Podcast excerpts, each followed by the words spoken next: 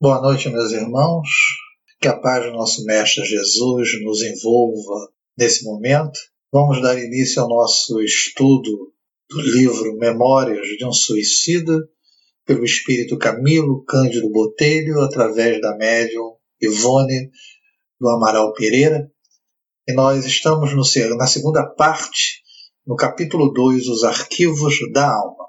Vamos fazer é, um pequeno resumo do capítulo anterior, capítulo 1, A Torre de Vigia. É, Camilo, juntamente com Belarmino de Queiroz e Souza, o João de Azevedo e Mário Sobral, são convidados a uma visita de instrução no Instituto. Essa visita ela inicia-se pela torre de vigia, que era um posto avançado de vigilância contra investidas de assaltantes, inclusive das emanações mentais nocivas oriundas de regiões bárbaras do invisível. São recebidos pelo padre Anselmo de Santa Maria, que os conduz aos diversos pavimentos. Observam intensa atividade, inclusive com um grande número de trabalhadores, e que foi demonstrado que a jornada de trabalho era de 12 horas. Eles observaram também diversas aparelhagens que auxiliava no objetivo principal da torre, que era a vigilância. E também descobriram que traziam, é, resgatavam é, suicidas. Eles perceberam que para esse trabalho essas tarefas eram muito complexas e eram realizadas por especialistas, não só no, no, sentido de manusear a aparelhagem, mas principalmente pelas virtudes adquiridas por esses trabalhadores abnegados, porque já adquiriram né, uma condição de ir em regiões tenebrosas e não se afetarem com isso. Eles buscavam esses suicidas e, na verdade, esses suicidas não entravam ou não entraram no, no acesso comum que a maioria entra, que era através dos vales dos suicidas. Eles eram aprisionados por obsessores, que às vezes também foram suicidas ou mistificadores, entidades perversas e criminosas, isso dito no texto. É, no resgate desses suicidas, era muito comum que os obsessores também fossem é, resgatados, caso eles fossem suicidas. Se fossem apenas perversos, eles eram encaminhados aos postos de abrigo existentes nas zonas de transição. Eles ficaram surpresos né, pela caridade prestada, pelo amparo né, e pela organização também. E o capítulo é encerrado com uma frase de Jesus conhecida: Das ovelhas que meu pai me confiou, nenhuma se perderá. O nosso capítulo, o capítulo 2, Os Arquivos da Alma, ele inicia com uma conhecida frase que está no Decálogo e no êxito, no capítulo 20, versículo 12: Honrai vosso pai e a vossa mãe.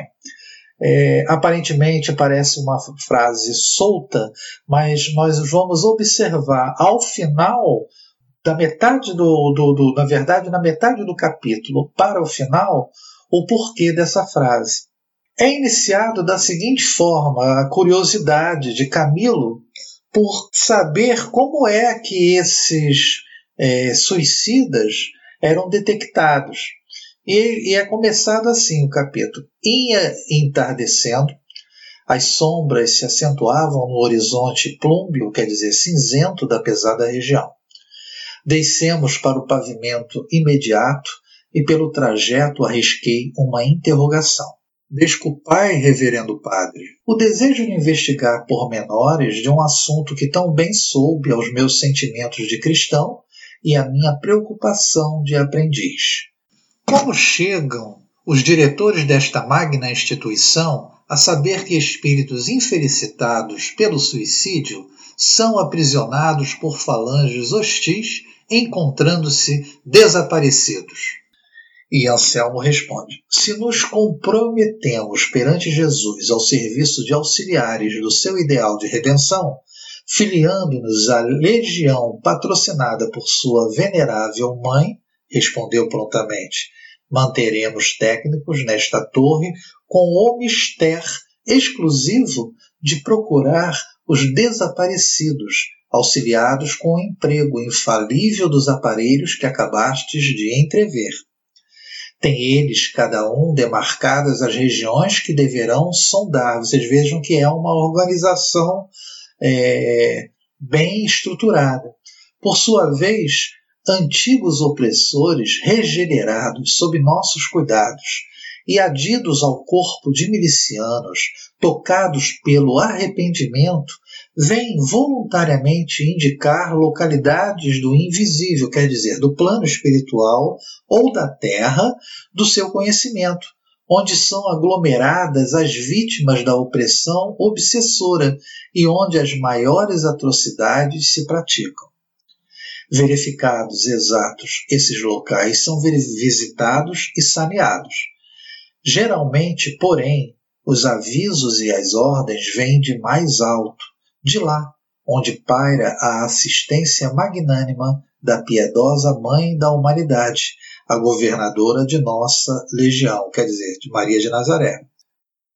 Nesse pedacinho há, um, na verdade, um mecanismo de detecção dos suicidas que estão presos. E esse mecanismo é feito, pelo que foi colocado, de três modos: através de aparelhos, através de verdadeiros informantes redimidos, né, arrependidos, como ele coloca ali, e pelas esferas superiores, e, e continuando, eh, se as entidades em apreço não pertencem à sua tutela direta de guardiã, poderá o guardião da falange ou da legião a que pertencerem impetrar, quer dizer, eh, rogar o seu favor em prol dos transviados, seu amoroso concurso para o alvo a ser colimado, porquanto existe fraterna solidariedade entre as várias agremiações do universo sideral infinitamente mais perfeitas que as existentes entre as nações físico-terrenas. Quer dizer, há um, uma harmonia entre a, as esferas, né, entre as agremiações do universo sideral, como ele coloca aqui. Outro sim, por mais desgraçado e esquecido que seja um delinquente, existirá sempre quem o ame e por ele sinceramente se interesse dirigindo apelos fervorosos a Maria em seu favor, quando não o fizerem diretamente ao Divino Mestre ou ao próprio Criador.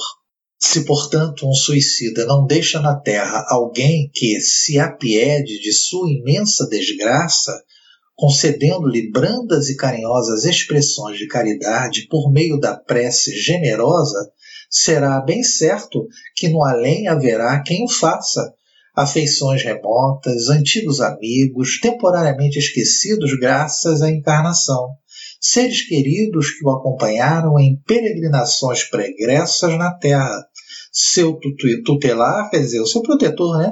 o amoroso guardião que lhe conhece todos os passos, como seus menores pensamentos, assisti-lo-ão com os velhos testemunhos do amor fraterno que cultivam a inspiração do amor de Deus. Vejam que é, como é importante a gente é, angariar, vamos dizer assim, através da boa conduta, né, a questão do, da afetividade, dos sentimentos verdadeiros, é, porque isso tudo se reflete numa possibilidade no futuro de necessitarmos que esse amor seja expressado através do auxílio, da prece, por exemplo. O objetivo dessas conquistas afetivas não é para tirarmos proveito no futuro. Os benefícios que virão serão frutos dos sentimentos sinceros nutridos por nós.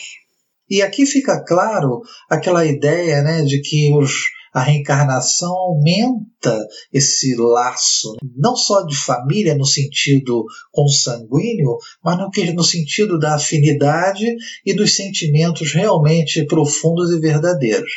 Ele continua aqui.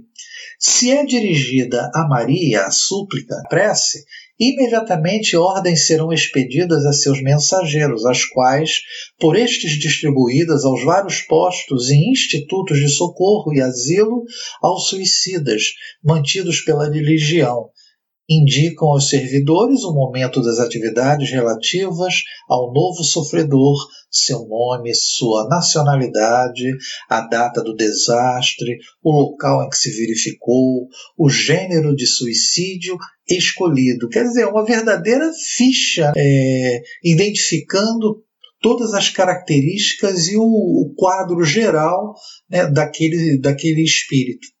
Com tais informes, se, por exemplo, o indivíduo em questão encontra-se em região pertencente ao raio de nossas ações, a busca será feita pelos servos da vigilância, conforme, conforme ficou dito.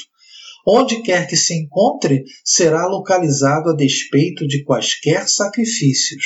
Vejam como é que é o empenho deles, né? Geralmente, se não foi arrebatado da situação normal ao caso pelas hordas perversas e obsessoras que o assediavam desde antes, o trabalho será fácil. Se, no entanto, a tarefa, por muito espinhosa e árdua, carecer do concurso de outros elementos de nossa mesma legião ou estranhos a ela, temos o direito de solicitá-los, sendo prontamente atendidos.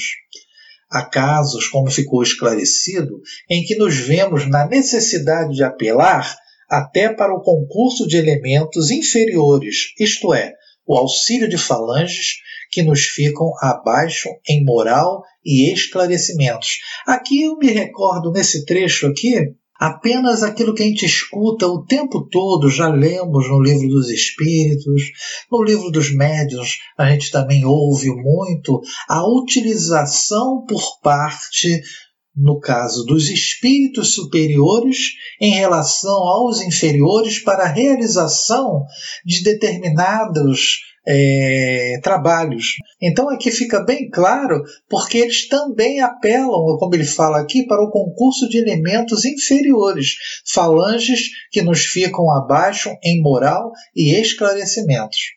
No entanto, se a outro eminente espírito for dirigida a súplica, será esta encaminhada a Maria e seguir-se-ão as mesmas providências, pois, como vimos afirmando, é Maria a sublime acolhedora dos réprobos que se arrojaram aos temerosos abismos da morte voluntária.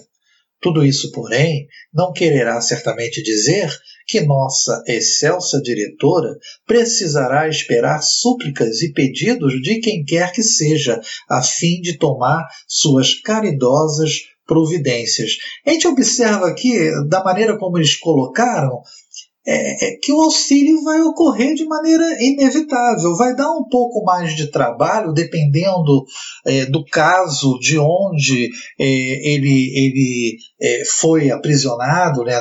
ou de que maneira, em que local ele está, vai depender se foi outros que, que não pertencem à legião de Maria, mas, pelo que a gente percebe, é inevitável o auxílio.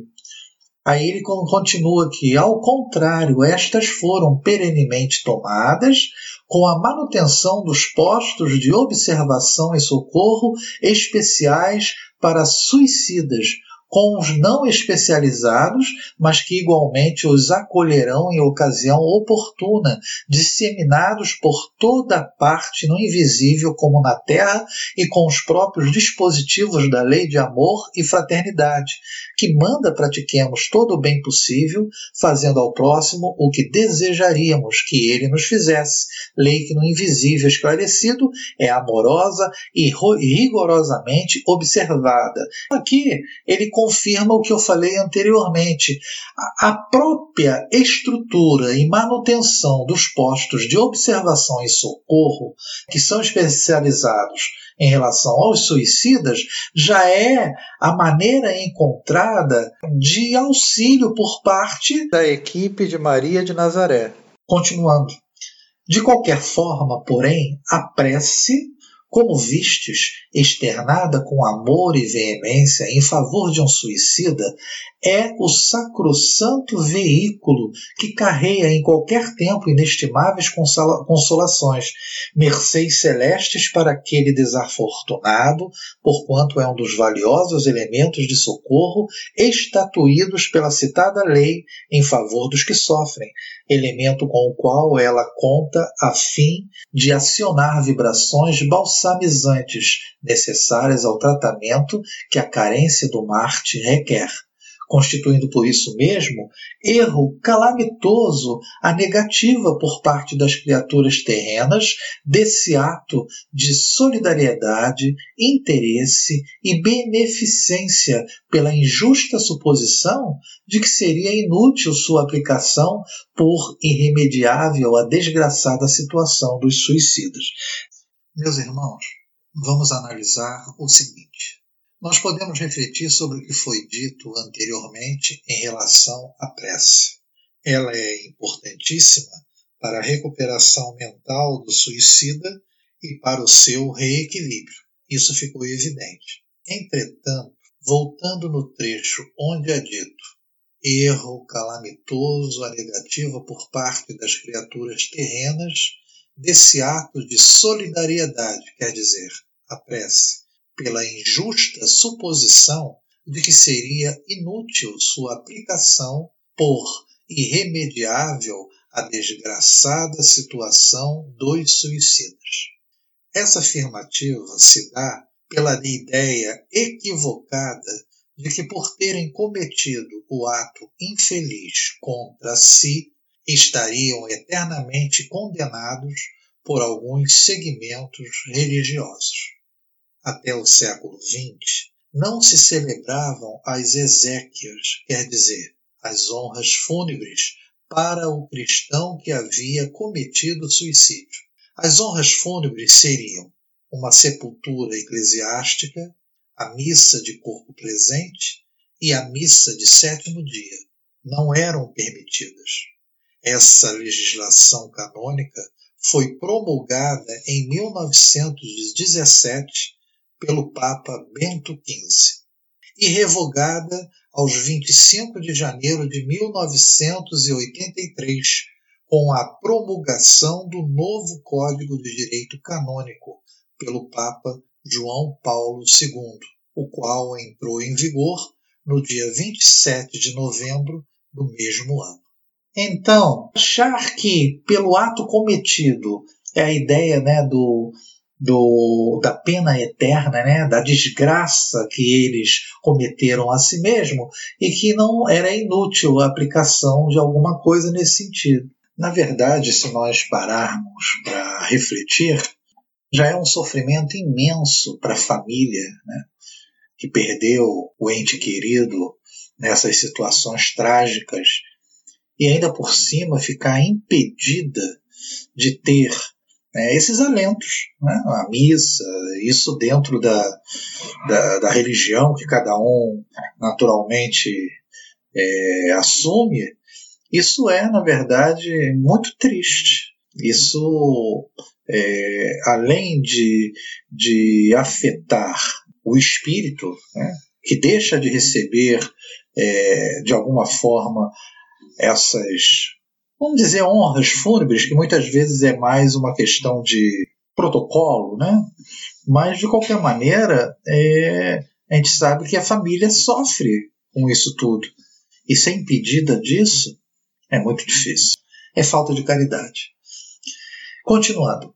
A prece, ao contrário, torna-se ato de tão louvável e prestimosa repercussão que aquele que ora por um de vós faz-se voluntário colaborador dos obreiros da Legião de Maria, coadjuvando seus esforços, esforços e sacrifícios na obra de alívio e reeducação a que se devotaram. A gente às vezes não tem ideia de que ao realizarmos uma prece por uma outra pessoa, ou no nosso caso aqui, por alguém que cometeu um suicídio, a gente não imagina, é, por essa simples atitude, o quanto nós estamos ajudando e como ela coloca aqui, faz-se voluntário colaborador dos obreiros da Legião de Maria, coadjuvando seus esforços e sacrifícios na obra de alívio e reeducação a que se devotaram. Então, a gente não imagina que nós passamos a fazer parte desse grupo apenas por uma simples, vou usar simples, né? não é diminuindo, muito pelo contrário, por uma ação que não, não nos custa.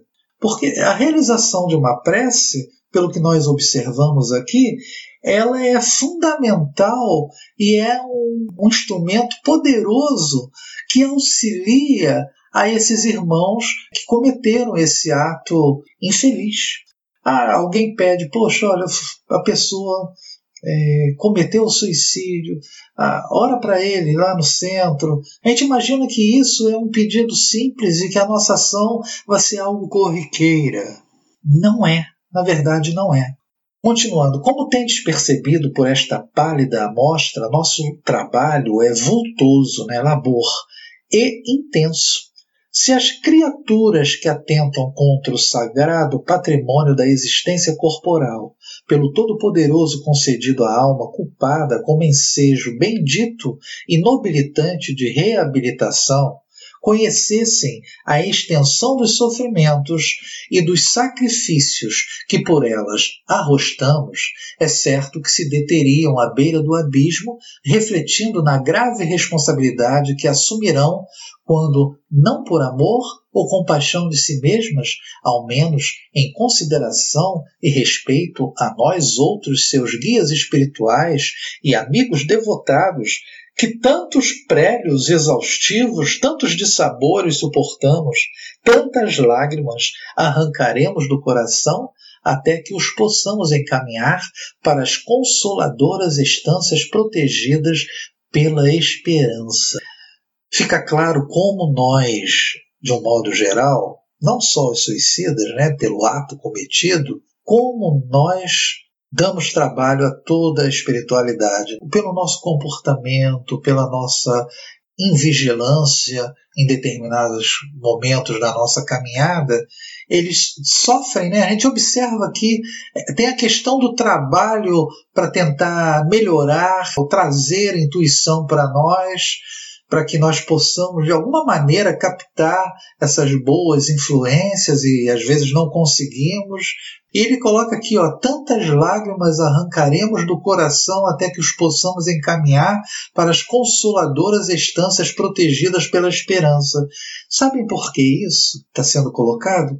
Porque já é o amor que eles possuem por todos nós, por todos aqueles que sofrem a observância do erro no outro provoca esse tipo de comportamento, essa sensação de frustração em relação ao outro que está sendo acompanhado e que não consegue fazer e realizar aquilo aquilo que eles esperam.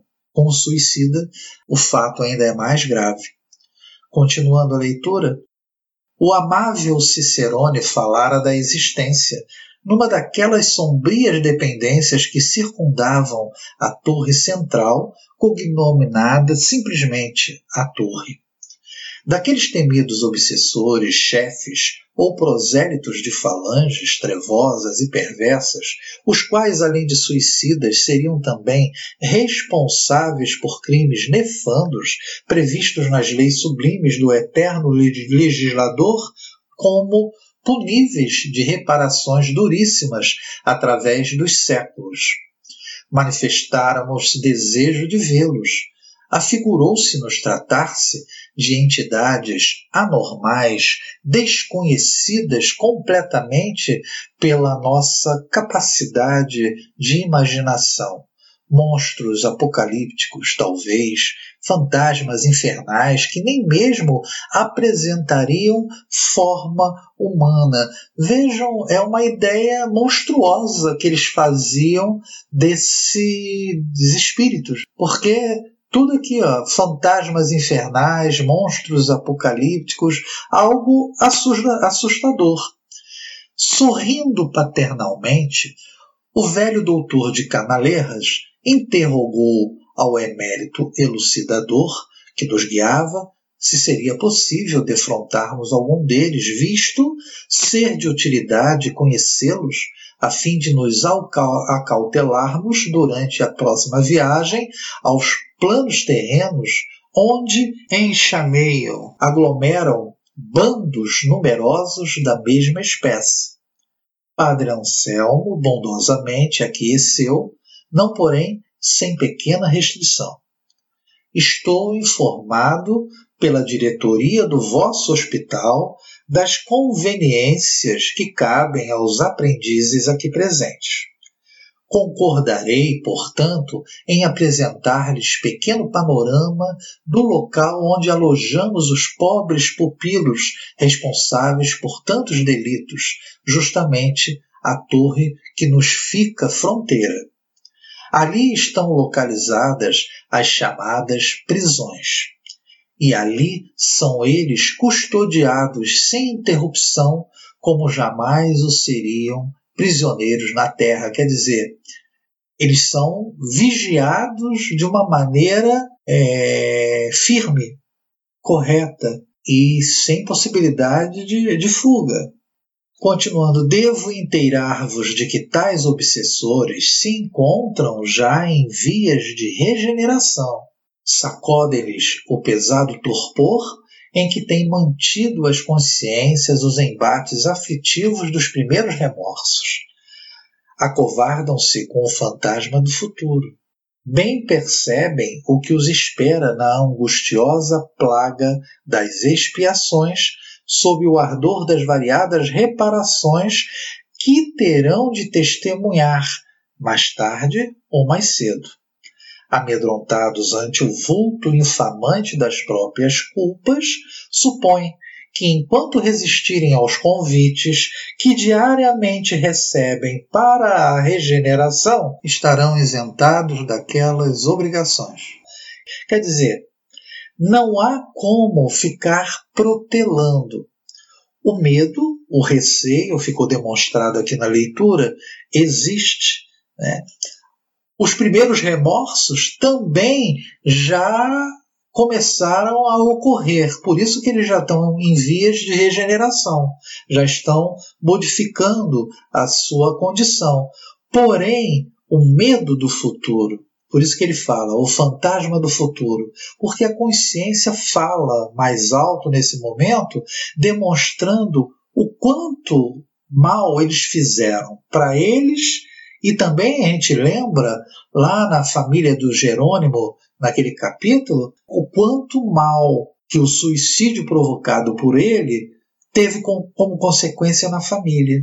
É uma teia muito grande, porque não só afeta ele mesmo, como tem as consequências pelo ato em relação àqueles que estavam ao seu redor. Continuando, daqui, porém, não lograrão sair reavendo a liberdade sem que o arrependimento marque roteiro novo para as suas consciências denegridas pela blasfêmia do pecado, ainda que permaneçam enclausurados durante séculos, o que não é muito provável venha a dar-se. Quer dizer, o arrependimento, como a gente sempre comenta, né, é, é um ponto-chave dentro desse processo. Eles vão ficar enclausurados lá, mas os instrutores eles têm ideia de que isso não será, é, como ele colocou aqui, durante séculos. Não é muito provável que venha a dar-se, porque eles já estão em regeneração e já apresentando remorso. E o próximo passo será o arrependimento. Daí os instrutores terem a certeza de que não levarão muito tempo é interessante que muitas vezes o suicida ele tem essa sensação de que esse sofrimento é, é, é permanente, né? como se fosse eterno. Mas pouco a pouco, com as instruções que eles recebem nesses locais, eles vão adquirindo uma confiança exatamente naquilo que foi comentado em relação à ideia de que são filhos de Deus e, em função disso, são amparados. Continuando a leitura. Ó oh, meus caros amigos, Vós que iniciais os primeiros passos nas sendas redentoras dessa ciência divina, que redime e eleva o caráter da criatura, seja homem ou espírito. Ó vós, cuja visita ao meu posto humilde de trabalhador da seara do Senhor, tanto me honra e desvanece. Quem está falando é o Padre Anselmo. Colaborai comigo e meus auxiliares desta espinhosa sessão do Departamento de Vigilância. Colaborai com a direção deste instituto, sobre cuja responsabilidade pesam tantos destinos de criaturas que devem marchar para Deus. Cooperai com a legião dos servos de Maria e com a causa da redenção, esposada pelo Mestre Divino, orando fervorosamente por estas ovelhas transviadas que resistem ao doce chamamento do seu meigo pastor. Seja o primeiro ato com que iniciareis a caminhada extensa das reparações que devereis praticar, o gesto da sublime caridade que irá recender seus imortais aromas de beneficências no seio amoroso do Cristo de Deus a prece pela conversão destes infelizes transfugas da lei que se arrojaram, temerários e loucos, ao mais tenebroso e trágico báratro, quer dizer, abismo, a que é possível chafurdar-se a criatura dotada de raciocínio e livre-arbítrio. Orai e afianço-vos, acreditai, que tereis começado formosamente a programação das ações que deveis, devereis realizar para a confirmação do vosso progresso. Vejam que ele está fazendo um apelo, um apelo a eles que o processo deles seja é, iniciado por esse auxílio. Orai pela prece pelo auxílio que eles já podem fazer em relação a esse que se encontra lá, ainda com muito receio do retorno à carne. Porém, continuando, são eles aqui, continuou depois de uma pausa que não ousamos profanar com nenhuma indiscrição assistido por dedicados zeladores, levado em conta a ignorância fatal de que deram mostras, escolhendo a prática do mal, único atenuante com que podem contar a fim de merecerem proteção e amparo, a misericórdia exposta na lei que nos rege e ordena, lhes forneçamos ensino e esclarecimentos, meios seguros de se reabilitarem para o reingresso nas vias normais da evolução e do progresso elementos com que combatam eles mesmos as trevas de que se rodearam. Para isso, retendo-os, caçando-lhes a liberdade de que muito muito abusaram, damos-lhes conselheiros e elucidadores, vultos traquejados no segredo das catequeses de selvagens e nativos das regiões bárbaras da terra, tais como da África, da Indochina, das Américas, da Patagônia distante e desolada. Vinde e assistireis através de nossos aparelhos de visão à distância ao que se passa na terra fronteira. Encaminhou-se a um vasto salão que se diria gabinete de fiscalização geral do diretor. Mobiliário sóbrio, utensílios de estudo e farto aparelhamento de transmissão da palavra e da visão, permitindo rápido entendimento com toda a colônia. Era tudo o que compunha o solitário compartimento. Fez-nos sentar e, ao passo que se conservava de pé qual mestre que era no momento, prosseguiu na sua atraente elucidação. Eis em que consistem as prisões neste recanto sombrio do Instituto Maria de Nazaré. Aproximou-se dos aparelhamentos televisionadores, acionou-os destramente e encontramos-nos miraculosamente em extensa galeria cujas arcadas, lembrando antigos claustros, quer dizer, pátios fechados, exprimiam o estilo português clássico que tanto nos falava a alma.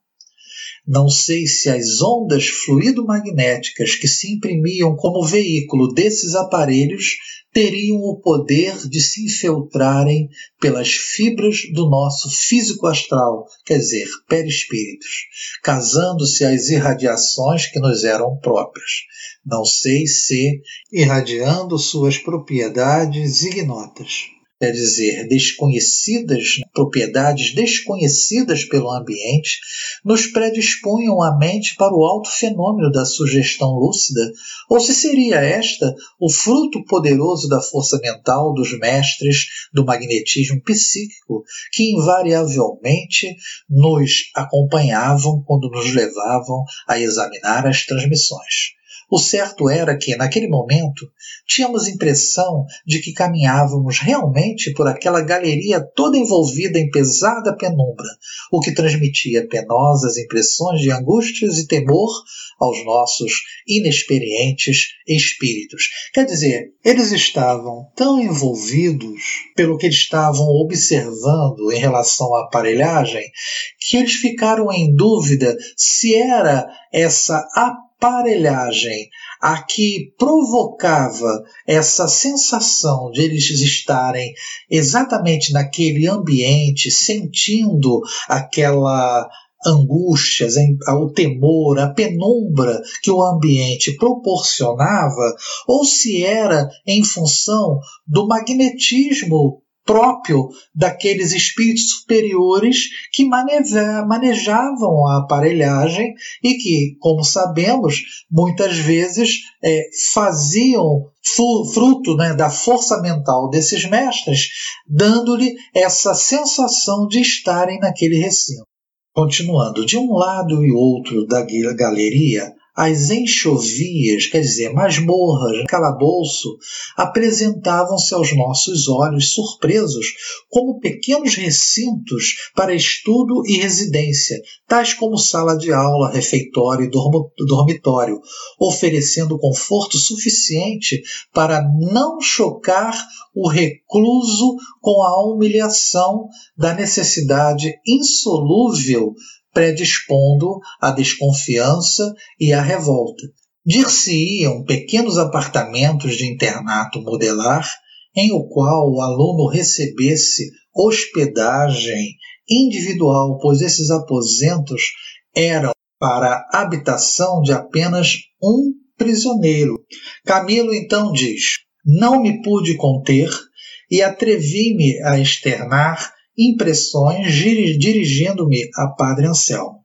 Pois que vejo aqui um educandário, não uma prisão, rodeados de amplas janelas e belos e sugestivos balcões por onde penetram ventos sadios, desguarnecidos de grades e de sentinelas.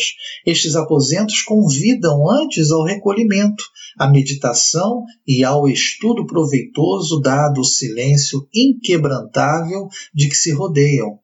Oh, bem vejo a influência generosa de eméritos missionários educadores, afeitos à direção de instituições escolares, não carcereiros a se imporem pela violência. Quer dizer, eles imaginavam, vocês lembram bem, imaginavam encontrar numa prisão né, de uma maneira é, torturante, né, sombria, e principalmente eles vão observar que são meramente que espíritos normais, comuns. Retornando. Sim, redarguiu sorrindo o nobre governador da torre.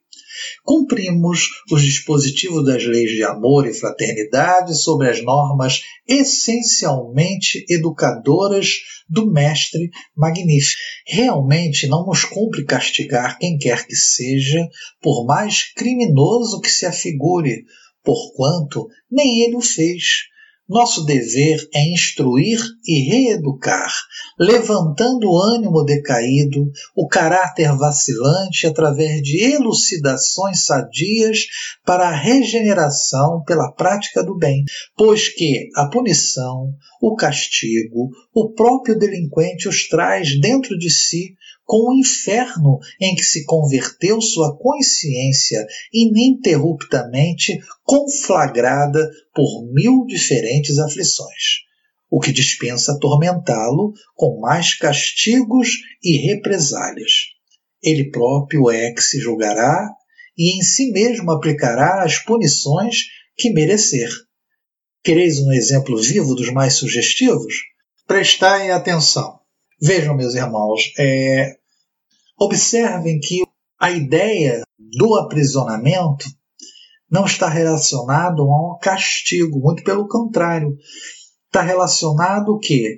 a uma regeneração, a elucidações sadias, a uma reeducação, instruir e reeducar, diferentemente do que a gente observa no plano terreno, onde as prisões têm um fim o quê? Apenas punitivo e não de correção.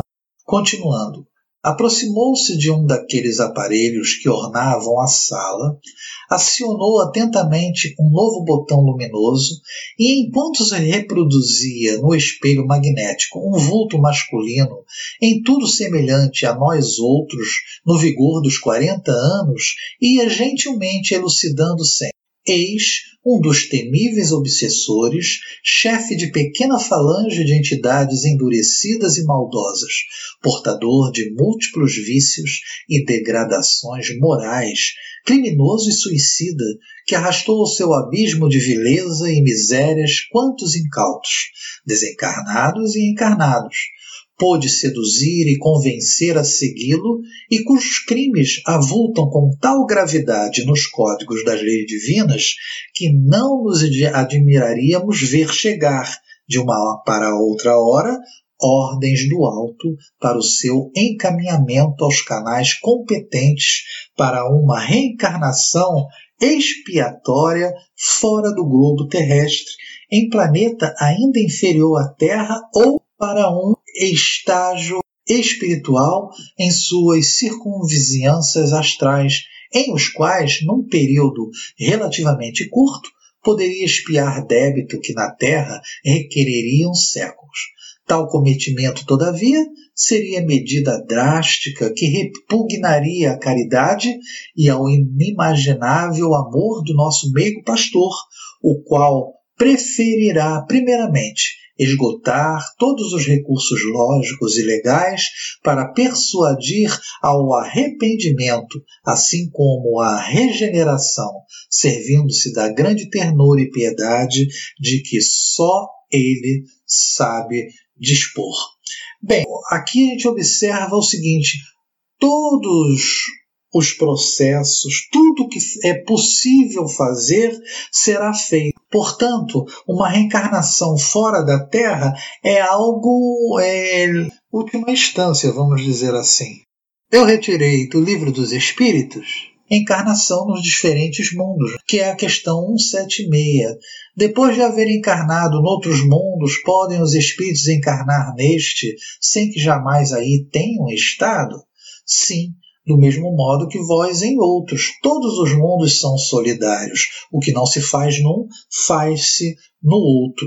Então a gente observa que essa condição de migrarmos para outro mundo, né, que não seja aquele que normalmente estamos enquadrados com a maioria das nossas encarnações, elas só ocorrem em uma situação muito rara e muito rígida, porque, como ele mesmo diz, o meigo pastor preferirá, primeiramente, esgotar todos os recursos lógicos e legais. Continuando. Maria intercedeu por este infeliz junto a seu divino filho, enquanto a nós outros recomendou a máxima paciência, a mais fecunda expressão de caridade e de amor de que formos capazes, a fim de serem aplicados no seu lamentável caso. Assim é que, prisioneiro, embora, como vedes, recebe sem interrupção toda a assistência moral, espiritual e até física, se assim me posso expressar, que a sua natureza animalizada e grosseira requisita. É, é aquilo que eu comentei. Ele é o tempo todo auxiliado na sua recuperação e não o tempo todo punido. Porque, como foi colocado anteriormente, a punição é ele mesmo que sente pela sua própria consciência culpada. Continuando. A moral cristã, que absolutamente desconhece, é-lhe fornecida diariamente como alimento indispensável de que não pode prescindir na indigência chocante em que se encontra. Na verdade, ele é o tempo todo o que? Evangelizado.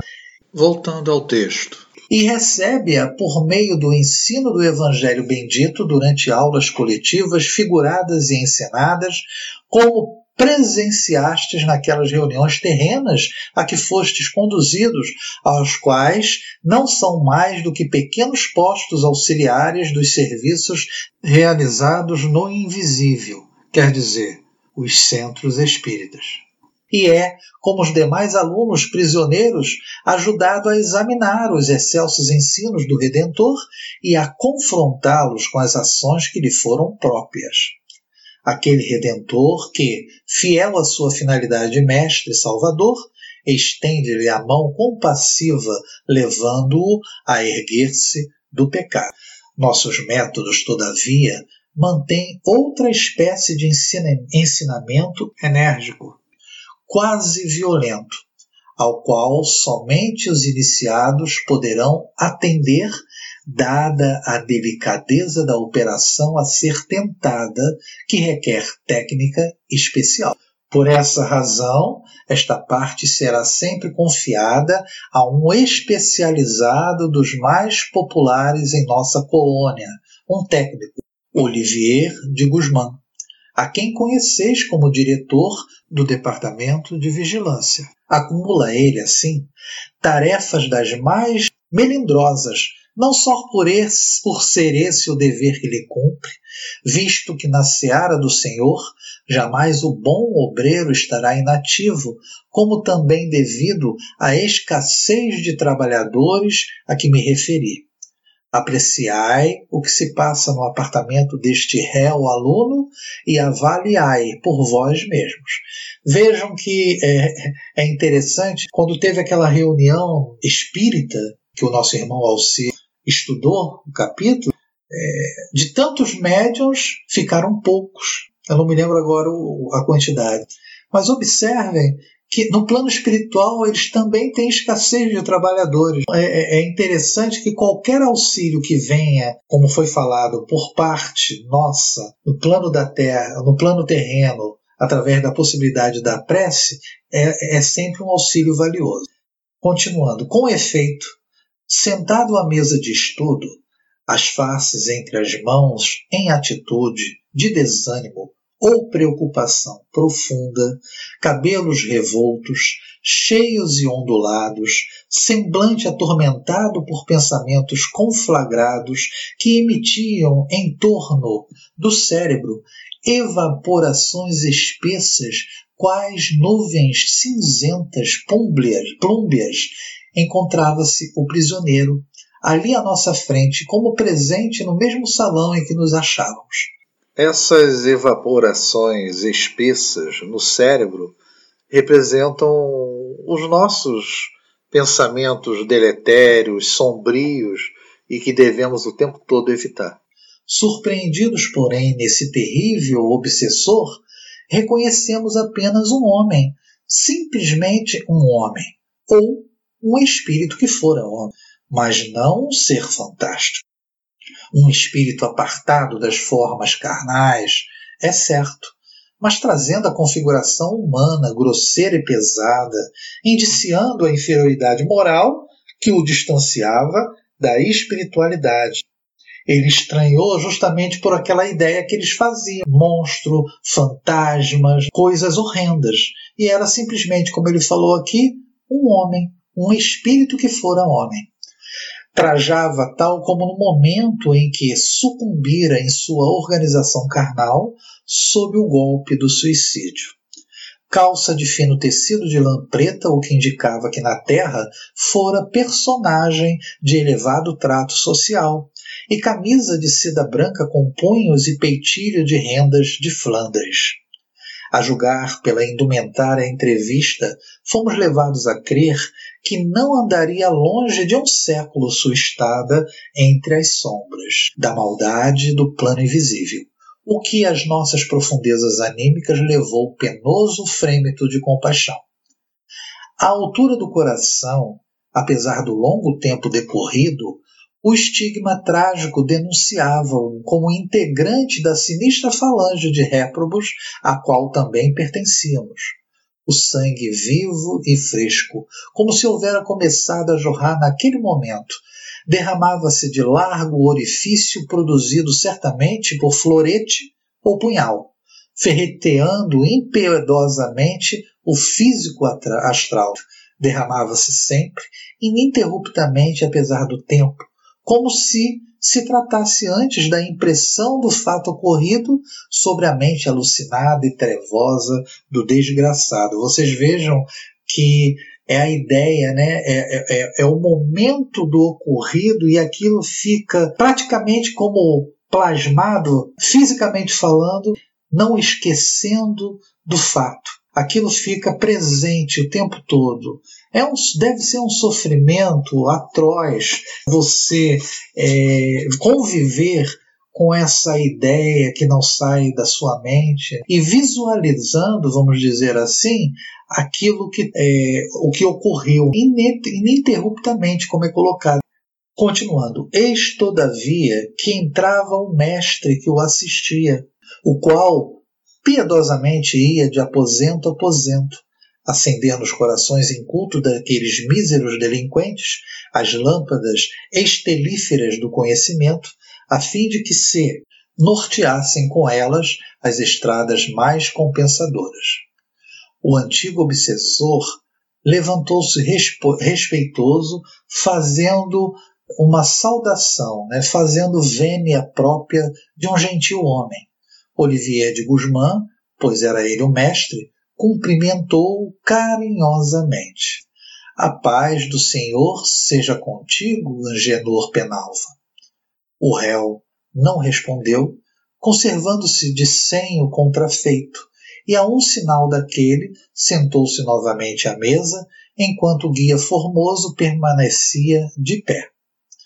Fisionomia grave, atitudes delicadas, conversação paternal, Olivier de Guzmán que, como os demais iniciados superiores, trajava a indumentária da bela e operosa falange a que pertencia, entrou a expor ao discípulo a explicação do dia, fazendo-o anotá-la em cadernos, isto é, levando-o a analisá-la, a meditar sobre ela, a fim de cuidadosamente imprimi-la na mente.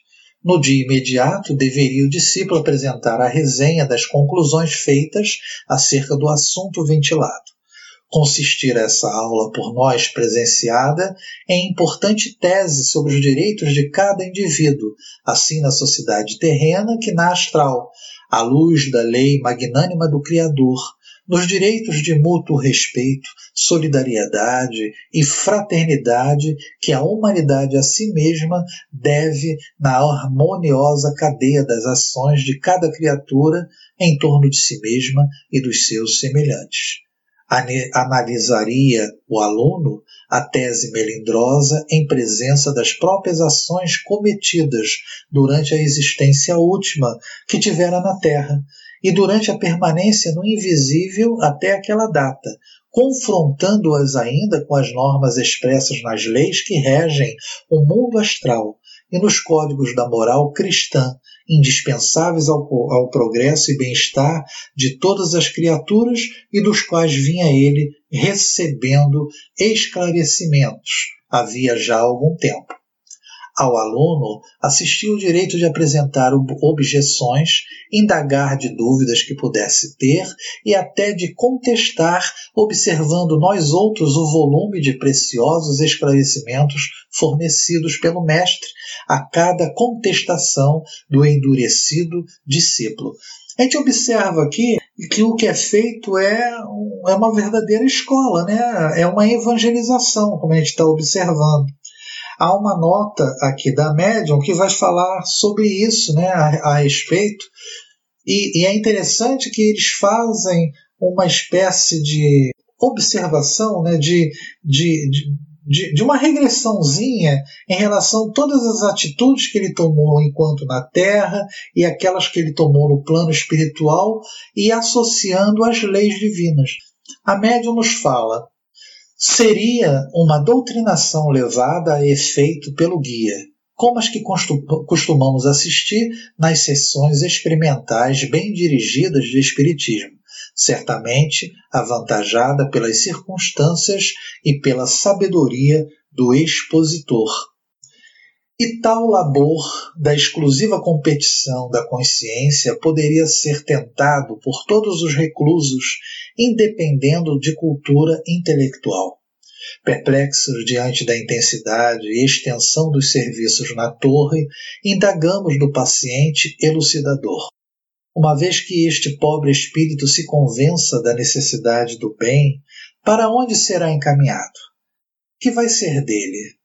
E por que obtém, apesar da má vontade manifesta, mestre de tal valor, lições profundíssimas como as que presenciamos, ao passo que nós outros, que nos dispomos a trilhar o futuro de boa mente com os vossos conselhos, mal vislumbramos esses iniciados que tanto nos agradam e nem conseguimos sequer um texto onde aprendamos as leis que nos regerão daqui por diante, quanto mais apetrechos de escrita. Foi concludente a resposta e não se fez esperar. Em primeiro lugar, esclareceu o padre Anselmo, não devieis esquecer que sois enfermos a quem somente agora concederam alta do hospital, e mais que, havendo ingressado há apenas três anos neste abrigo, não passais de recém-chegados que nem mesmo concluíram o reajustamento psíquico. Tão flagrante diferença, aliás, se patenteia nas vossas mútuas condições que não admitem sequer um confronto para discussões. Não vos admireis, portanto, que esse que acolá observamos obtenha o que parece merecido. Vossa época de iluminação virá a seu tempo e não perdereis por esperá-la. Há 38 anos ingressou a Genor Penalva nesta torre e só agora concorda em aplicar-se ao indispensável estudo de si mesmo para acatar a lei e minorar a situação própria que lhe vem pesando amarguradamente. De outro lado, justamente devido à inferioridade moral de que se rodeia, necessita maior vigilância e assistência do que vós, cujos pendores para a conversão à luz muito bem auguram para o futuro. Quer dizer, aqui ele demonstrou o seguinte: dá mais tempo nesse processo porque o Agenor foi mais relutante e persistente nas ideias, naquilo que ele é, não acreditava, na permanência. Né? Cada um tem o seu tempo de, de despertar e de mudança. Por isso que, mesmo pouco tempo, entre aspas, comparando com Angenor Penalva, é, eles já possuem uma estrutura, uma conscientização e por isso receberam, entre aspas, aparentemente menos, mas receberam menos porque eles também estão mais propensos à aceitação das ideias, por isso que já estão entrando num outro, numa outra fase diferente do Agenor. Continuando, trabalho prolongado tem requerido o endurecimento do coração em que se entrecheirou aquele pecador temeroso, consciente das consequências futuras dos desbaratos que converteram em trevas a sua vida. Fora mesmo necessária a perseverança paternal de um Olivier de Guzmán afeito ao trato com os nativos do norte e semi-bárbaros do oriente, a fim de convencer o grande transviado que aí tendes ao encorajamento para a emenda. Voltará ele muito breve à reencarnação encontra-se excessivamente prejudicado em suas condições mentais para que seja lícito conduzir-se a situações de verdadeiro progresso. Só uma existência terrena longa, dolorosa, operando-lhe decisivas transformações mentais, por alijar da consciência, sobrecarregada de sombras, considerável bagagem de impurezas, permitir-lhe-á ensejos para novos traçados na rota do progresso normal.